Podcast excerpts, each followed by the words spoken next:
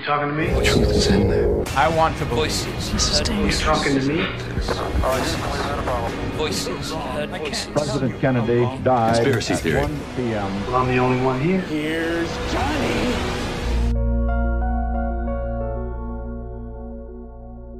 Por vezes, torna-se difícil distinguir entre uma boa teoria da conspiração e um simples mito urbano. Genericamente, as lendas são descritas como pequenas histórias de caráter fabuloso ou sensacionalista e são divulgadas de forma oral ou por e-mails e são frequentemente apresentadas como se tratassem de factos que aconteceram a um amigo de um amigo.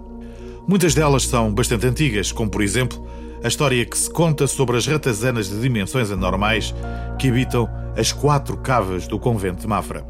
Os supostos animais seriam alimentados com cadáveres de cães, gatos e vacas pelos militares da Escola Prática de Infantaria para que não invadissem as ruas.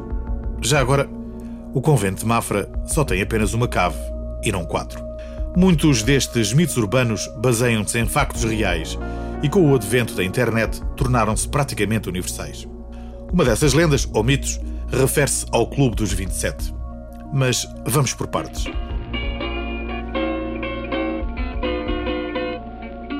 A vida de Robert Leroy Johnson é tão misteriosa que nem se sabe bem qual a sua data de nascimento. Especula-se que tenha sido entre os anos de 1909 a 1912, na pequena cidade de Hazlehurst, no Mississippi. Robert nasceu no seio de uma família humilde de lavradores, que além da fome e escassez de recursos, ainda era vítima de discriminação racial.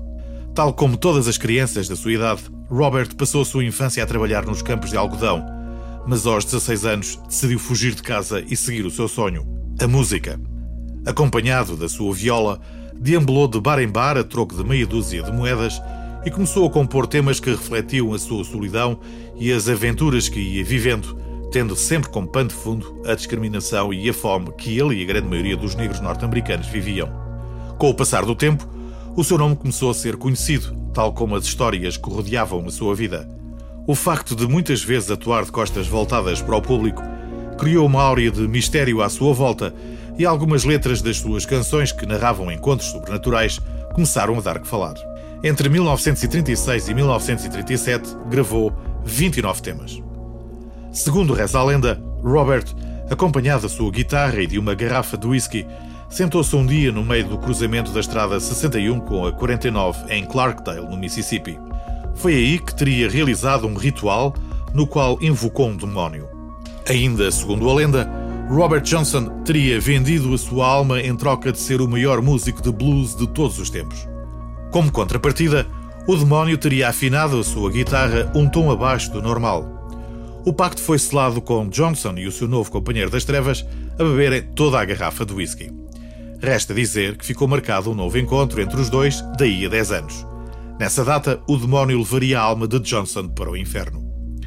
A lenda diz que, logo após o pacto, Johnson teria composto algumas canções que relataram esse encontro sobrenatural.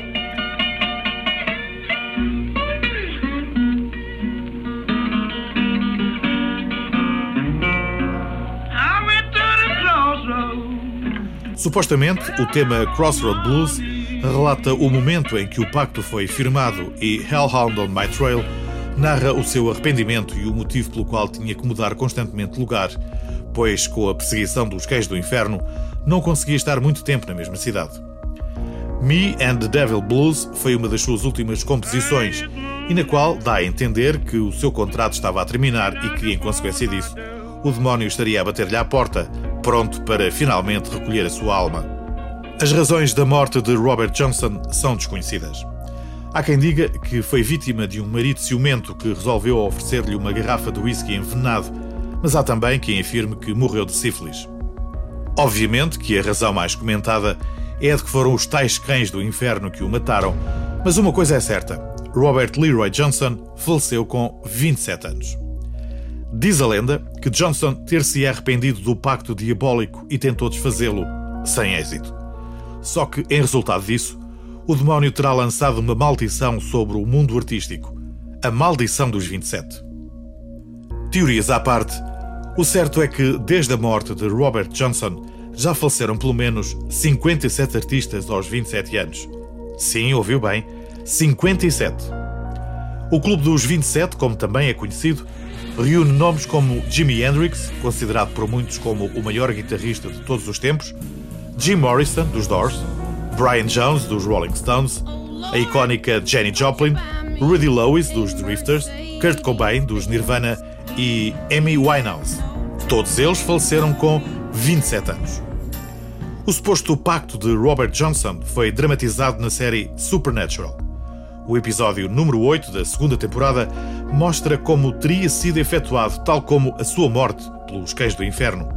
Em abril deste ano, foi lançado o álbum Lost Tapes of the 27 Club, que foi produzido com recurso à inteligência artificial para sintetizar vozes em canções que os músicos do clube não puderam gravar. As músicas foram lançadas pela organização sediada em Toronto, Over the Bridge, e tem como objetivo chamar a atenção para os problemas que muitos músicos têm que enfrentar para vencer a depressão.